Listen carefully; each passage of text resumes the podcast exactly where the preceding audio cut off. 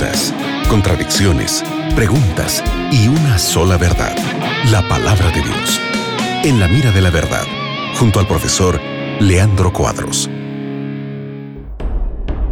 Hola amigos de la Radio Nuevo Tiempo, una vez más estoy junto al profe Leandro Cuadros para responder tus preguntas con la Biblia. Hola Leandro. Nelson, é sempre um prazer estarmos em la Rádio Novo Tempo para estudarmos com nossos oyentes. Graças, Nelson, por tu presença, por apresentar as perguntas de nossos amigos e vamos adelante para aprendermos lo que a Bíblia ensina acerca de nossas interrogantes para que tenhamos a oportunidade de conhecermos melhor a vontade de Deus para nuestras vidas. Excelente. Llegó una pregunta desde Misiones Argentinas. Dice, pide que expliques qué quiso decir Jesús cuando le dijo a Nicodemos que hay que nacer de nuevo siendo un hombre viejo. ¿Cómo entender eso, Leandro?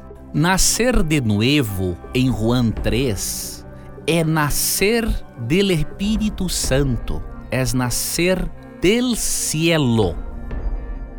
Cuando Jesús dijo para Nicodemo, de certo, em Juan 3:3, de certo, de certo te digo, que el que não naciere de nuevo não pode ver o reino de Deus. Nacer de nuevo, en el griego, significa nascer del cielo, ou seja, é receber um novo nascimento del Espírito Santo. Lo que significa transformação. Nascer de nuevo es ahora hacer parte, es nacer del cielo, o sea, ser convertido, tener una nueva vida orientada por el Espíritu Santo.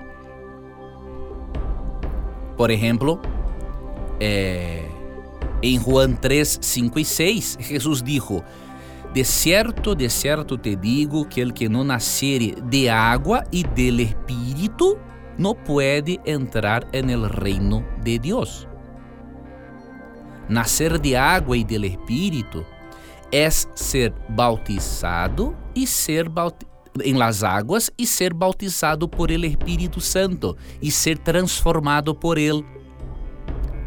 Em resumo, nascer de novo é ser convertido por ele Espírito Santo. Por isso, o novo nascimento pode ser perfeitamente sinônimo de conversão. Excelente, gracias Leandro por la respuesta. Amigos, sigan en compañía de la radio Nuevo Tiempo. En cualquier momento regresamos. Fue un placer, amigo Nelson, estarmos otra vez más en la radio Nuevo Tiempo, estudiando la Biblia con nuestros oyentes. Que Dios le bendiga, Nelson. Que Dios te bendiga, amigo oyente, y nunca te olvides que siempre que tengas coraje de preguntar solamente la Biblia, tendrá coraje de responderte. Un abrazo y hasta luego. Acabas de escuchar En la mira de la verdad, junto al profesor Leandro Cuadros.